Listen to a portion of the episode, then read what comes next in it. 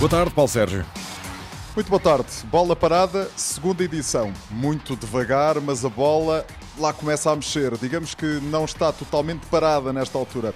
A Liga Alemã anunciou que pretende regressar no fim de semana, de 9 e 10 de maio, ou seja, daqui por três semanas, mais coisa menos coisa, mas com jogos à porta fechada. Na Liga Espanhola, para já, as equipas vão regressar aos treinos, embora com muitas limitações. A Liga Italiana também já decidiu que as competições desta temporada vão terminar dentro do campo e hoje mesmo a UEFA esteve reunida com 55 federações nacionais e recomendou que as ligas e as taças chegassem ao fim. Houve também uma reunião junto da Federação Portuguesa de Futebol, juntamente com a Liga, com os clubes. Novidade: todos os jogos que ainda faltam realizar podem ser efetuados numa única região, sendo o Algarve uma possibilidade. Ora, Manuel Caroz, um abraço de Setúbal para o Porto. Começa a ver-se uma luz ao fundo do túnel, é essa a ideia, não é? Às vezes sim, boa tarde a todos. Tarde. Eh, às vezes sim, outras, outras vezes, eh, olhando mais eh, para, para outros locais, dá a impressão que talvez não esteja bem assim. Há pouco mesmo, há minutos, acho eu, o primeiro-ministro holandês, Mark Rutte, disse que não haveria futebol na Holanda até 1 de setembro. E, portanto, seria. A Holanda tem sido um dos países mais atingidos por esta pandemia, não é? Exatamente. E, portanto, eh, a UEFA tem dado essas, eh, essas eh, indicações de que quer que, que as ligas acabem. As ligas querem acabar, como é evidente, os clubes querem, querem jogar porque porque esse é o seu objetivo e porque uh, só assim podem ter as receitas. Uh, a UEFA hoje abriu uma porta que antes tinha fechado, que é as, as ligas que mesmo assim não conseguirem acabar, nós daremos uh, indicações sobre aquilo que, que, que deve ser feito numa base mais ou menos geral. Uh, e, portanto, mas isso só há um, um, comitê executivo, creio que depois da manhã, e, e, aí é capaz de saber mais alguma coisa, uh, mas há, digamos, uma, um objetivo de pôr as equipas a jogar, há um objetivo até há uma data uh, inusitada para a final da Liga dos Campeões, que é 29 de agosto. eu continuo a ser muito cético quanto a isso, para dos protocolos que tenho visto de tudo o que tenho visto, parece muito difícil que uh, consiga arranjar uma fórmula para jogar. Mas, uh, de facto, uh, aquilo que os clubes querem, por exemplo, há jogadores que não querem. Em França, os jogadores aparentemente têm, têm, têm feito algum, algum. E em Portugal também. Ainda ontem ouvi Joaquim Evangelista, o presidente do Sindicato dos Jogadores, dizer na RTP que. Bem, vamos lá ver como é que isto vai. Se regressa, como é que regressa. Exato. Os jogadores estão preocupados, sobretudo pela saúde, não é deles, é também das famílias. Pois, e portanto é, é, é, é muito difícil, porque aquela ideia de, acho eu, de as equipas todas aos seus locais de, de treino e não serem de lá os jogadores parece-me uh, que não é uh, possível de, de, fazer, até porque depois há viagens, há tudo o resto. Uh, será uma logística muito difícil, mas se vir ter alguma abertura aqui até a meio, é capaz da coisa pôr. Luís Cristóvão, um abraço né, de Setúbal para Torres Vedras. Né, o presidente do Marítimo, Carlos Pereira, já veio acusar o Sporting, que regressou aos treinos, juntamente com o Nacional da Madeira, de quererem ser mais espertos do que os outros. Isto de concentrar toda a gente no Algarve para poder jogar, como hoje foi falado na reunião que juntou a Federação Portuguesa de Futebol, a Liga e os clubes, parece-te uma boa ideia, sendo que o próprio Marítimo já disse que eh, regressar e jogar só no continente nem pensar. Pois, boa tarde. Eh, de facto, estamos eh, perante uma situação em que eh, começa a ficar claro que em cada país haverá uma solução diferente, que a UEFA está a tentar ao máximo conseguir impor datas para as suas competições que possam deixar essa liberdade para que, os para que em cada país as ligas vão terminando e em cada país tenta-se encontrar então uma solução que possa corresponder satisfatoriamente ao contexto que o próprio país apresenta. E eu creio que quando se fala em concentrar uh, uma competição uh, num, numa, num só local, portanto, obrigando os jogadores a ficarem, de certa maneira, encerrados em ambiente controlado durante um mês e meio ou dois meses que seria o tempo necessário para terminar a, a atual liga, se está a tentar responder às preocupações que o Sindicato dos Jogadores uh, colocou uh, ontem na, nas palavras do seu presidente Joaquim Evangelista, uh, dizendo que a solução para que as famílias dos jogadores não corram riscos será trazer os jogadores para estágio e mantê-los de alguma Mas, maneira. Luís, em boa verdade, é, é possível isso acontecer? Ou seja, é, é normal, é Eu... natural manter os jogadores durante dois meses juntos? Eu não acho que seja possível, não acho que seja desejável, eh, nem acho sequer que os jogadores e os seus representantes uh, vão estar disponíveis para isso. Ou seja, não estamos aqui a falar de um campeonato do mundo ou de um campeonato da Europa, estamos a falar de um, de um quadro completamente diferente, sendo que, eh, se é certo que para equipas que estão na luta pelo título ou que estão na luta pela manutenção poderá haver aqui assim uma motivação de alguma maneira para um quadro como este, também é, é, é, bom não esquecer que uma boa parte dos conjuntos da Liga Portuguesa tem a sua situação mais ou menos controlada e, portanto, a motivação para estar a cumprir calendário num quadro desses parece-me muito difícil de, de, ser alcançada. Por tudo isso, não deixando, uh, digamos assim, de ser um, mais uma hipótese que é lançada para cima da mesa, eu creio que é uma hipótese com pouquíssimas pernas para andar. Zé Nunes, grande abraço de Setúbal para Cascais. Um abraço, Paulo.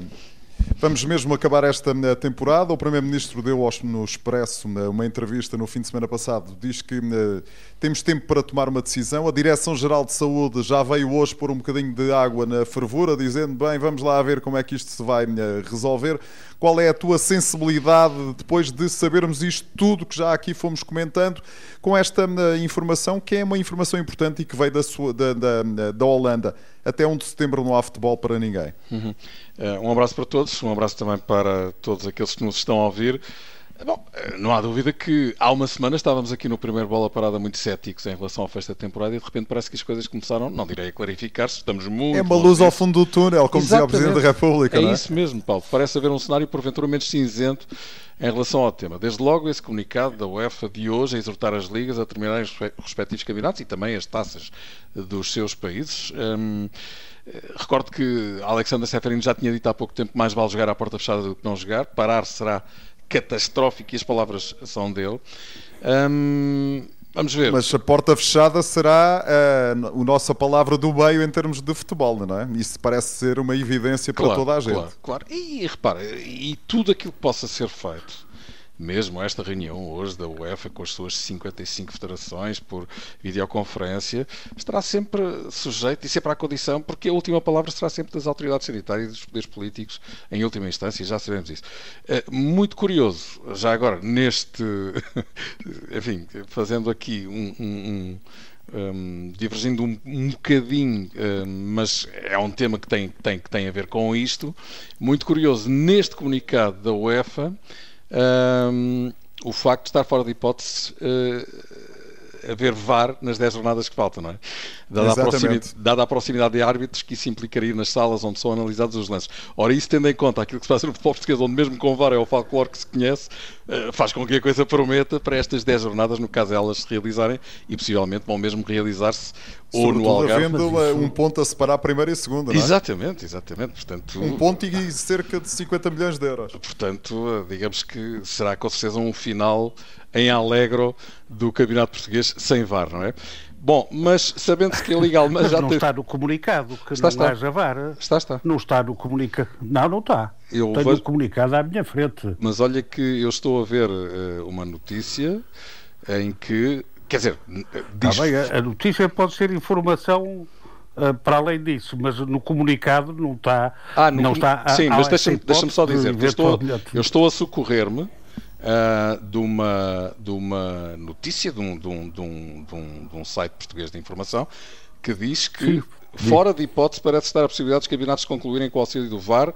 A UEFA entende que isso obrigaria a uma grande proximidade entre os árbitros que analisam as imagens de vídeo. Mesmo que a UEFA não o tenha dito expressamente nesse comunicado, pelos vistos, parece que há fundamento nisto. Mas, eh, voltando à, à, questão que o Paulo Sérgio uh, colocou. Bom, quer dizer, há uma coisa que é certa. Uh, havendo fecho das temporadas futebolísticas, e todos nós desejamos que isso aconteça, Uh, os jogos, obviamente, vão ser à porta fechada, já falámos nisso, e ultrapassarão esta temporada e provavelmente. Irão... Este é um cenário que a própria Liga eh, traçou, que é jogos dos grandes terão no máximo 300 pessoas, entre as quais jornalistas e elementos staff, ligados à transmissão etc. televisiva, e os outros staff, 150, não é?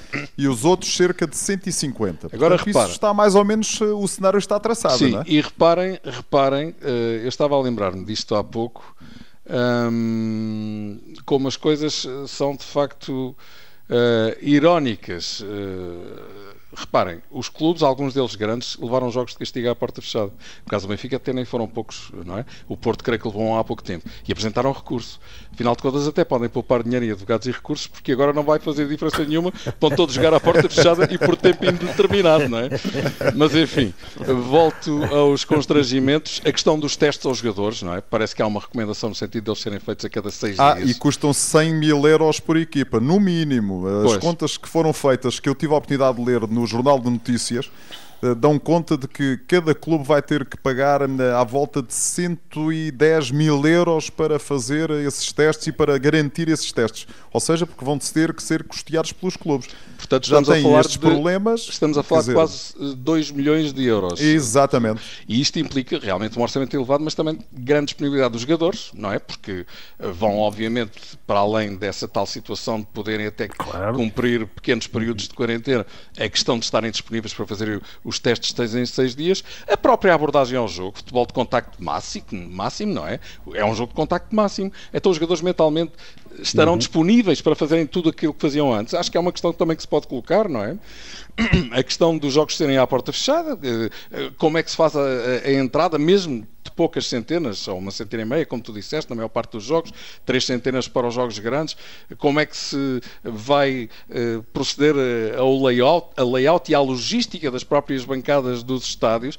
Enfim, há um sem número de dúvidas e de perguntas, mas fecho esta minha intervenção, Paulo Sérgio, como a comecei há uma luz ao fundo do túnel que há uma semana estávamos aqui e não conseguíamos vislumbrar. E as crises podem ser oportunidades para evoluir, para mudar. Fala-se agora numa espécie de plano Marshall para o futebol português, um bocadinho à semelhança daquilo que aconteceu no pós-Segunda Guerra Mundial na, na Europa destruída. Um plano que passaria pela centralização da comercialização dos direitos de transmissão televisiva, pela centralização da comercialização da publicidade Ora, eu lembro que há direitos vendidos até à temporada 2026-2027, direitos vendidos e contratos em eh, vigor. Luís Cristóvão, com vários operadores envolvidos, com a Benfica TV, com a Sport TV, isto achas que é uma tarefa fácil?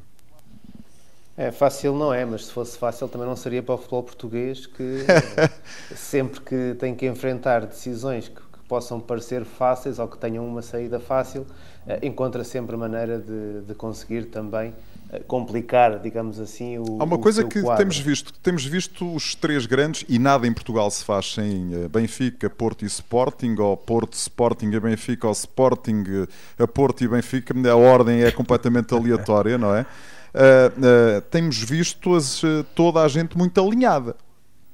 Sim, a, a verdade é que uh, já muitos clubes portugueses eh, viviam uma crise antes desta paragem obrigatória devido à, à pandemia de, de, coronavírus.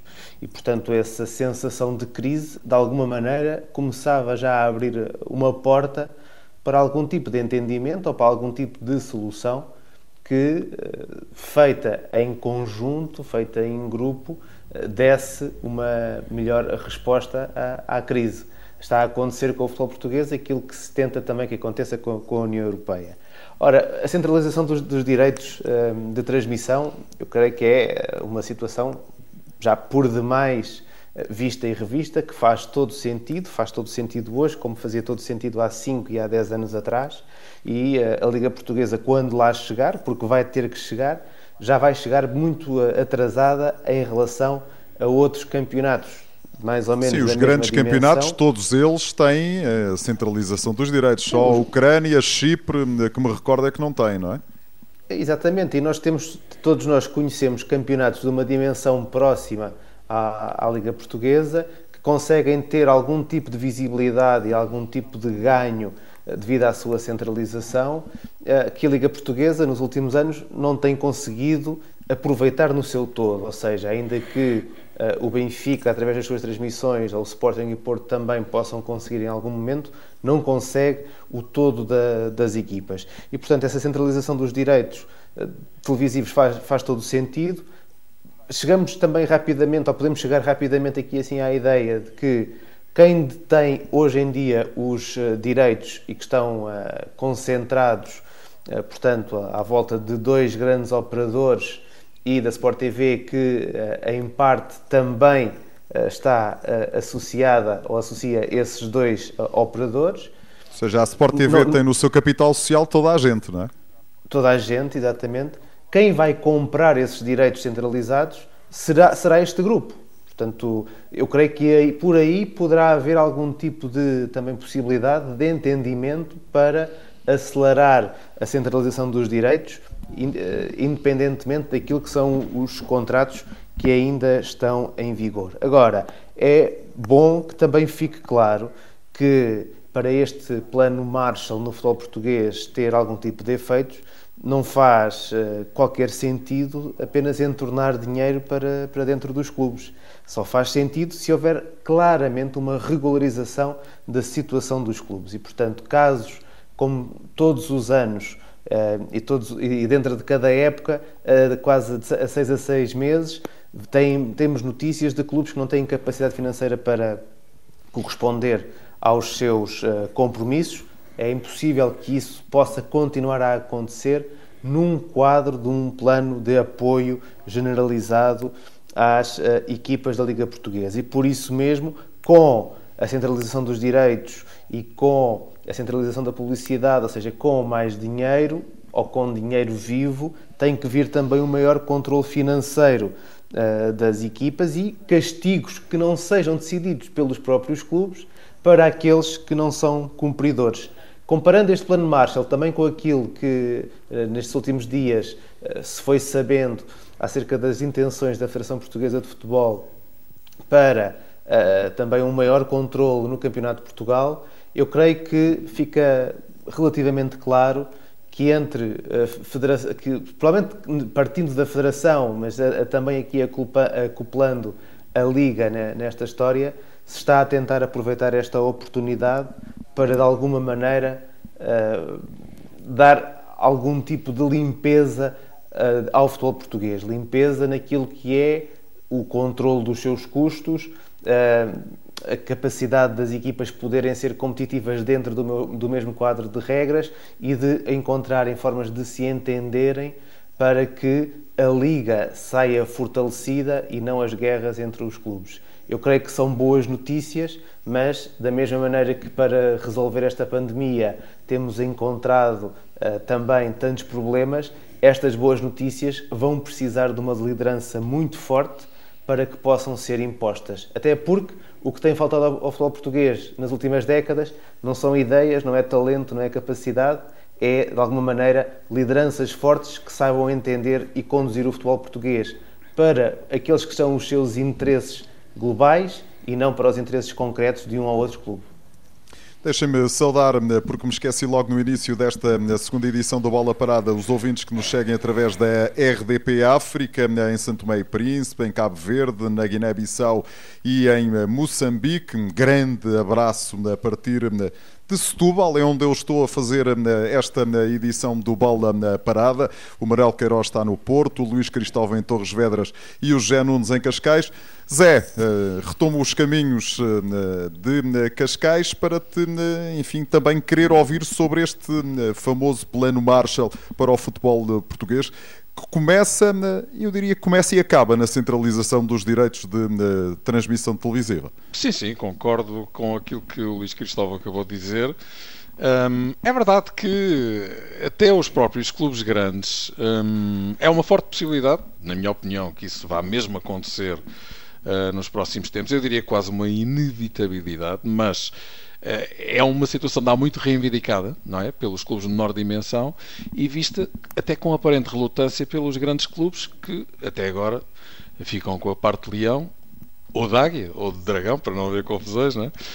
Um, mas eu, eu queria, queria recordar, por exemplo, que Domingos Soares de Oliveira, uh, ainda não há muito tempo, falou, um, já depois da, da crise do Covid-19, eh, que parte das receitas europeias deveriam reverter para os clubes mais pequenos. Não sei se vocês uh, atentaram nisso. Sim, sim. Vamos ver. Isso aconteceu na Alemanha, não é? Exatamente, Onde os clubes exatamente. que estão na Liga dos Campeões cederam 20 milhões de euros, não estamos a falar de 20 mil euros, 20 milhões de euros daquilo que lhes cabia Uhum. para eh, ajudar as equipas eh, de Certo. outra dimensão. Portanto, eh, vamos ver, não bastam palavras, são precisos atos, e eu acho que esta ideia é boa, mas a questão da centralização dos direitos, obviamente, é, é extremamente importante. Um, e agora mais do que nunca, é? E é preciso, de facto, que as palavras eh, tenham atos a acompanhá-las, sou apenas das palavras não sendo acompanhadas de ações, poderem até ser tomadas por hipocrisia. Sinceramente, eu creio que numa visão larga e inteligente, os clubes grandes serão também eles parte interessada e beneficiada em verem os clubes mais pequenos prosperarem, melhorando os plantéis, aumentando a competitividade interna da Liga Portuguesa, que está pelas ruas da amargura e que cada vez é menor de ano para ano, como se vê pelos fraquíssimos, para não dizer miseráveis, resultados alcançados pelos clubes portugueses nas competições da UEFA. Creio que foste tu, Paulo, que publicaste um tweet no qual chamavas a atenção para a qualidade que se perdeu nos últimos anos no futebol português. Foi porque eh, dei comigo a ver com o meu filho um Exatamente. dos jogos eh, da Liga Portuguesa. Até um jogo que eu tinha comentado, na- tínhamos comentado os dois na Antena 1, Certo. mas dava a dar na Sport TV, agora Sim, a sim. propósito destas, eh, deste eh, olhar para trás, porque não há Certo, futebol para futuro, não é? E estávamos a ver um jogo entre o Benfica e o Futebol Clube do Porto da temporada 2011-2012 e jogadores absolutamente extraordinários que estão hoje no Real Madrid, que estão no na Paris Saint-Germain e que saíram da Liga Portuguesa e já não foram substituídos. E é, e é isso mesmo, Paulo, é que de facto este período de confinamento eh, fez com que os canais de desporto justamente, justamente recuperassem grandes jogos do passado.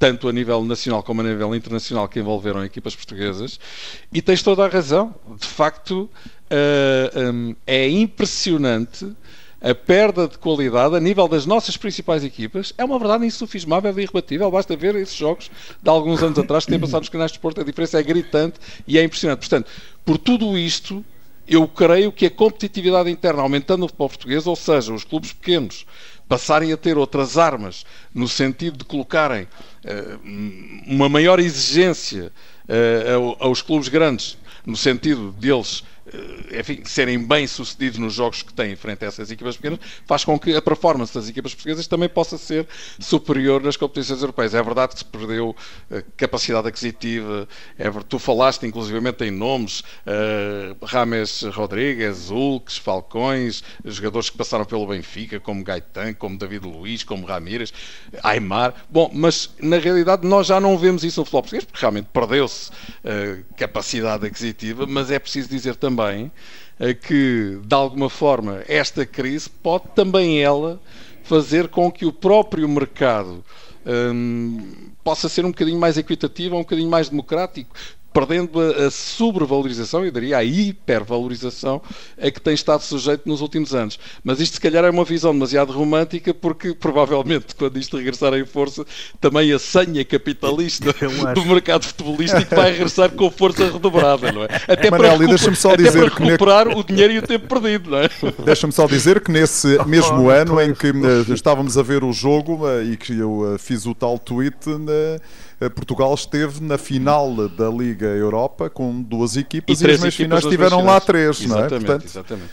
talvez tenha sido o ano em que Sim, eh, a partir daí foi sempre a descer. E não foi há muito tempo, foi em 2011, Não. se não estou em erro.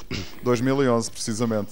Manel, tu que és também um eh, conhecedor profundo e um eh, homem que reflete nesta, nesta área, achas que as, eh, os operadores estão eh, eh, manifestamente disponíveis para centralizar a, a compra dos eh, direitos? Eu acho que pelo, pelo lado dos operadores não haveria uh, nenhum problema. Sobretudo, como eu suspeito, uh, não, não é possível, pelo menos para agora, ter uma prova disso, mas eu suspeito que estamos uh, no topo ou muito perto disso daquilo que o mercado português pode ter como receitas de televisão. E, portanto, eu, eu sou um bocadinho cético nisto, porque, uh, uh, vamos lá ver, os, os, os clubes grandes, se uh, como eu suspeito, uh, não, já Amarelo, não é mais fácil todos juntos irem, uh, tentarem uh, ir buscar dinheiro e tentar vender o campeonato português no mundo. É, é? é verdade que o campeonato português já chega a Sim. cerca de 70 ou 80 países, segundo o jogo saber. Mas os valores pagos são Sim, manifestamente mas... mais baixos e podem aumentar. Sim, mas tu se, se tu se tu te lembrares que na Bélgica, na Holanda, uh, na Suécia, países parecidos em termos de, de, enfim, de habitantes, a Bélgica até tem mais, uh, com, parecidos com Portugal, a Holanda, uh, são, têm todos menos, e, e mercados mais fortes, têm todos menos dinheiro de televisão do que tem o mercado português. Eh, com todos os problemas que isso tem, é, é, é verdade. Ou está seja, mal dividido. Na minha é? opinião, onde aqui. Pois, está mal dividido, mas vamos lá ver. Se os grandes, o que, qual é a, o raciocínio dos grandes? É se com aquele dinheiro já não conseguem bater-se para contratar o jogador com o, o Bournemouth ou com o Brighton, não é?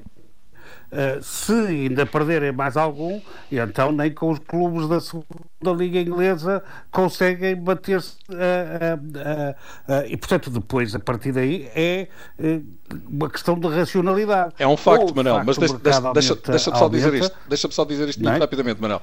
Mas, na realidade, aquilo que se passa é que um campeão em Portugal perde 10 pontos por campeonato, ou 12, ou 9, ou 13, e de facto, quer dizer, alguma coisa tem que ser feita no sentido disto ser um, uma coisa um bocadinho mais disputada, não é? É só desse ponto de vista, não é? Também, também, tu te lembras que, que, o Liverpool até agora perdeu 4? Sim, mas é, é, uma, é uma situação excepcional, não é? É uma situação excepcional. Deixem, deixem ouvir o Luís Cristóvão, Luís. Há uma outra coisa que tem que ser tomada em linha de conta, que é a centralização dos direitos não significa que todos os jogos vão passar a ser transmitidos, ou continuar a ser transmitidos, apenas por um canal.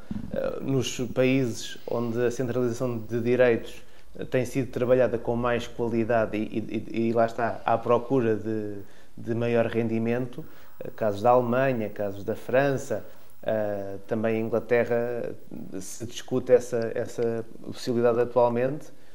A centralização de direitos tem permitido que, de uma forma organizada, diferentes horários sejam vendidos também para diferentes uh, operadores ou diferentes canais de televisão.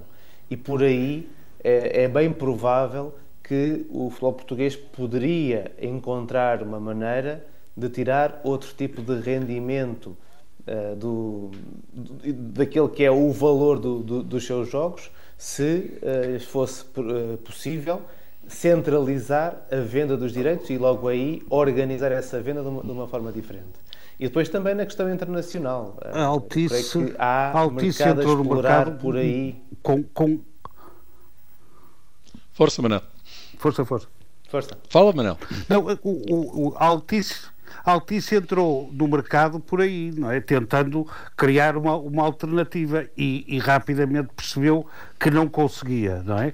Que, que teve que entrar na Sport TV e, e, e submeter-se à Sport TV. Portanto, é, é uma possibilidade, sempre, evidentemente, aparecerem novos players, mas parece uh, um é, aqui, Mas também há aqui um dado importante, Manel, que é o facto de uh, Portugal, durante bastante tempo, ter tido um mercado uh, importante, que era o mercado do sinal aberto, e já há bastante tempo que esse dinheiro, e vale Sim. muito dinheiro o sinal aberto ainda em Sim. Portugal, esse dinheiro não existe. Ninguém consegue lá chegar. Tal o valor do futebol aí Pois, e portanto uh, uh, há aí um, um, algo a explorar, mas aquilo que tu estás a dizer é exatamente que uh, aparentemente não se consegue chegar a isso sem ter televisão a pagamento, não é? Sem ter, sem, sem aquilo que faz a Sport TV, não é? Uma, uma, uma Pay TV.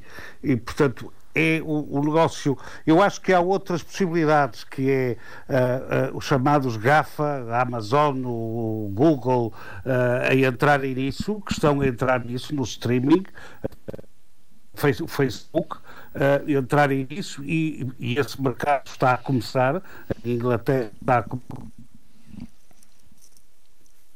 Estamos a perder, estamos a perder o Manel, mas eh, ficou eh, de facto a ideia. Manel, já estás é, outra vez? Eh, em relação, a esse, em relação a esse mercado, isso é, isso é claro, e no fundo é isso mesmo que aponta à centralização dos direitos noutros, noutros países. A possibilidade de dividir aquilo que é a venda dos direitos do, do campeonato entre operadores de televisão e outro tipo de operadores, dividir horários que interessam a uns e que interessam a outros, e estando os direitos centralizados, também à partida vai ser mais fácil vamos ver, mas à partida seria mais fácil conseguir também organizar o calendário de jogos em determinados horários que facilitasse esse maior rendimento. Ou seja, em lugar de estarmos aqui assim, cada clube a pensar por si, e creio que é, é por esse lado que o plano da Altice acabou por falhar, porque estava obrigado a negociar caso a caso, numa situação em que a própria liga ou uma entidade gera em conjunto estes direitos, poderá permitir realmente a entrada de diferentes players eh, durante o fim de semana futebolístico português e por aí encontrar uma forma também de dar resposta àquilo que é a procura dos clubes de retirarem maior rendimento dos seus jogos. Em qualquer caso, ah, desculpa. Zé, diz, não, eu, Força. digamos que de forma genérica eu resumiria esta situação, que é extremamente importante, desta forma, independentemente do modus operandi uh, ou das soluções e alternativas que possam existir para que a centralização de direitos seja uh, uma realidade, parece-me bastante evidente que há uh, um link direto entre a perda de competitividade do, dos principais clubes portugueses nas competições europeias e, enfim, o facto de se praticar por via de regra em Portugal, um jogo pouco exigente do ponto de vista competitivo para as equipas que habitualmente lutam pelo título e até agora têm sido só duas, como sabemos. E, e enfim, tudo aquilo que se puder fazer no sentido de aumentar essa competitividade, mesmo que não haja dinheiro para comprar jogadores como se compravam há 6 ou 7 anos, eu creio que de alguma forma vai tornar as equipas uh, mais competitivas, as principais equipas portuguesas, e com skills diferentes para poderem encarar um grau de exigência também ele muito mais competitivo nas competições internacionais. Manel, uma opinião final neste assunto para passarmos ao último. Temos 12 minutos até ao final do programa. Não, não temos o Manel de Queiroz. Assim que ele estiver disponível, obviamente que vai poder interromper. Estava eu a dizer que é o último tema que quero abordar com os comentadores do Bola Parada. A vida não está fácil para ninguém, com os três à cabeça. Eh, e diz o povo na sua eterna sabedoria que quanto maior a nau, maior a tormenta.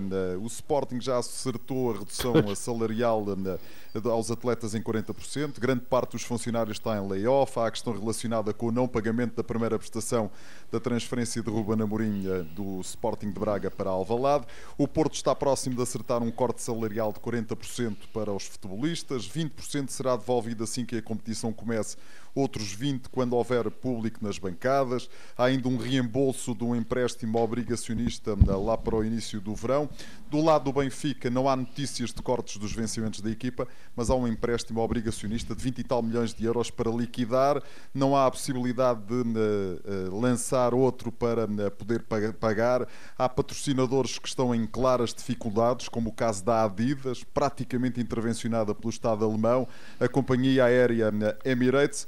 Manel, isto é um, quanto maior a nau, maior a tormenta, mas é uma acaba um, um, um enorme sarilho para as equipas principais do futebol português.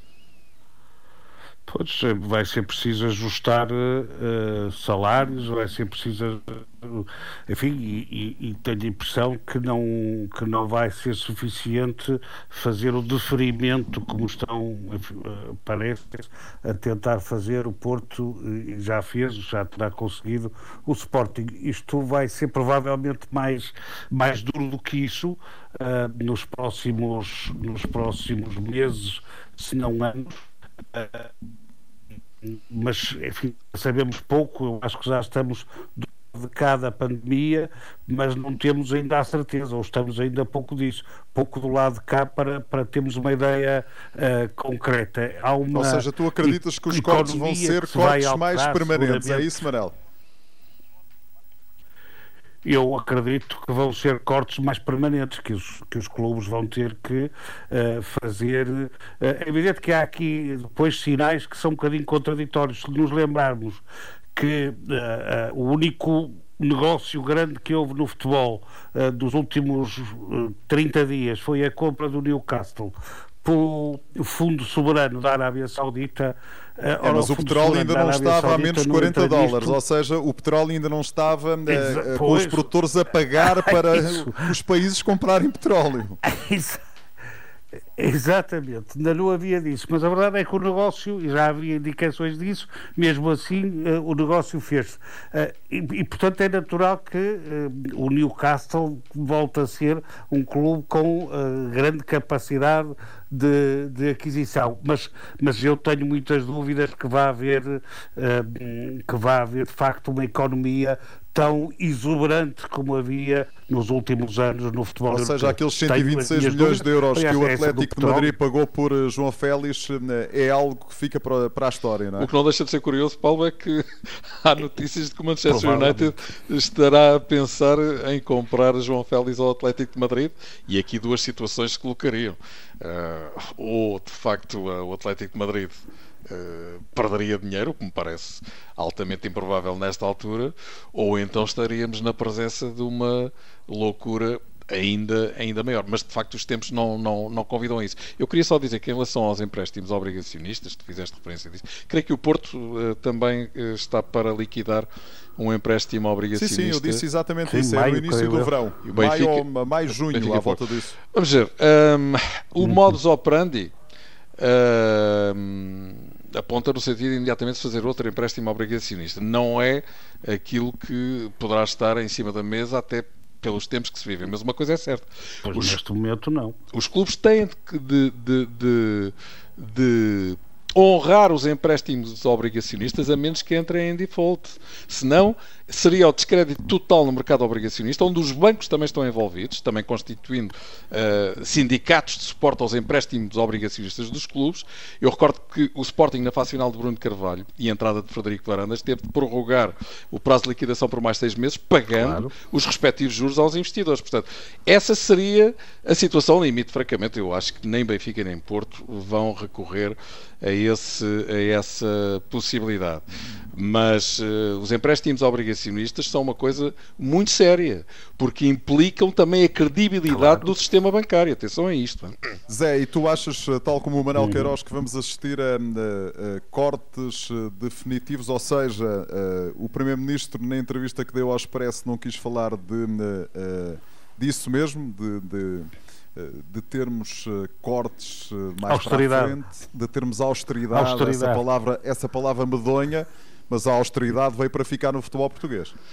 Olha, Paulo, vamos ver, eh, não há dúvida nenhuma que aquilo que aconteceu nos últimos anos no futebol a nível global, a nível internacional, e também com implicações no futebol português, não tanto ao nível da qualidade, mas na tal hipervalorização, uh, particularmente do valor facial do jogador, terá, obviamente, tendência, face a tudo aquilo que se está a viver nesta altura, a ser de alguma forma normalizado, ou seja, as coisas virem para baixo. Mas eu insisto eh, neste ponto, quer dizer, havendo uma estrutura eh, de mercado de futebol que é completamente dominada uh, por, uh, enfim, players eh, de intermediação super profissionalizados e que têm de facto uma capacidade imensa para colocar jogadores, para muitas vezes conseguirem até aperfeiçoar o preço do jogador uh, a um valor que, que, que eles entendem uh, que será, obviamente, o mais proveitoso para eles, para os clubes, para o próprio jogador. Uh, repara, isto funciona como uma bolsa de valores. E daí que eu acho que faça tudo aquilo que se está a viver, faz todo o sentido que as coisas venham para baixo. Mas atenção, eu já há pouco falei nisso e calmo já dizendo isto. Vamos ver como é que vai ser o pós-crise de Covid, porque a estrutura do futebol assenta em tais pressupostos que dificilmente estes players de quem eu agora acabei de falar estarão na disposição de voltar 10 ou 15 anos atrás. Estou muito curioso para saber o que é que vai acontecer e não tenho a certeza do que é que vai acontecer. Embora as coisas pareçam apontar no sentido delas serem normalizadas e haver um regresso, eh, enfim, a uma situação eh, de menor loucura, de mais bom senso em relação uh, a esta dimensão preço-qualidade que está muito sobrevalorizada, isso é completamente claro. Luís, eh, és o, o homem que dá o pontapé, não é de saída, é o pontapé final.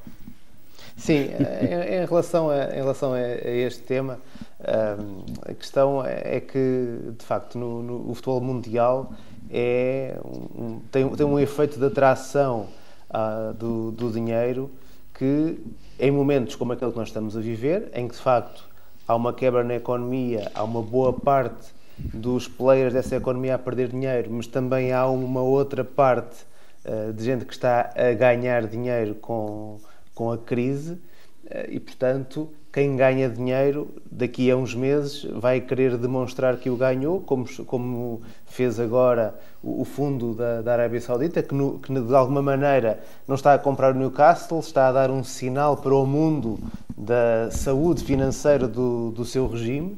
Também e, portanto, são 350 é... e qualquer coisa milhões de euros, também não é Exatamente, o que Isso é 5 minutos de torneira aberta. Provavelmente dentro do quando, quadro quando da Arábia Saudita não quando é Quando assim a torneira era rentável. sim, sim e que vai voltar a ser sim, sim, uma vez voltar. mais. Portanto, passado um mês ou dois de crise, voltará a, a, ser rentável, até porque a Arábia Saudita é um dos países no mundo que consegue controlar o preço do, do petróleo e, portanto, não está assim tão, tão dependente da, dessa, dessas situações. Mas é verdade que Agora, o mercado petrolífero dá muito tempo a esta parte que dá uh, sinais de que as coisas já não são aquilo que eram, mas há ainda, sim, no, de facto, fundo, muita margem, não é? os países que mais produzem têm essa, têm essa capacidade e que, e que lhes está, de alguma maneira, a servir para uh, arrasar com a concorrência. E, portanto, de alguma maneira, uh, de, de, alguns países, de alguns eh, meios uh, empresariais, virão com certeza outros novos players que vão tentar impor no futebol a mesma especulação que é aquela que, que domina na atualidade. Ora, o que é que isso traz para o futebol português, onde eh, de facto, pelas eh, regras de investimento, os clubes têm que manter a, eh, a, a maioria também da, da, sua presença nas ações, ou na, na, maior parte dos clubes, e de alguma maneira, sobretudo nos clubes grandes, esse investimento maior está 30 limitado. O, o que traz para o futebol português é, mais uma vez, esta necessidade de, através das suas regras próprias, os clubes do futebol português conseguirem encontrar fontes de rendimento, já que fontes milagrosas eu não creio que cheguem a, a Portugal, até pelo contexto difícil do, do, nosso país em comparação com outros, e portanto, não havendo milagres, é bom que os três grandes, mas também todos os clubes em, em volta, tenham uma noção clara daquilo que são as suas prioridades para os próximos tempos, porque vai ser preciso não errar para conseguir sobreviver no mundo pós-Covid. Meus senhores, Luís Cristóvão, José Nunes, Manuel Queiroz, cuidem-se até para a semana. A bola um parada regressa um na próxima terça-feira, depois um do noticiário das 19 eh, horas. Boa tarde.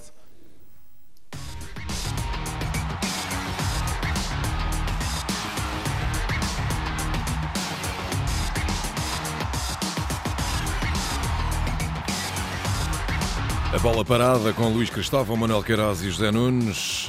A apresentação é de Paulo Sérgio às terças-feiras aqui na Antena 1 entre as 7 e as 8.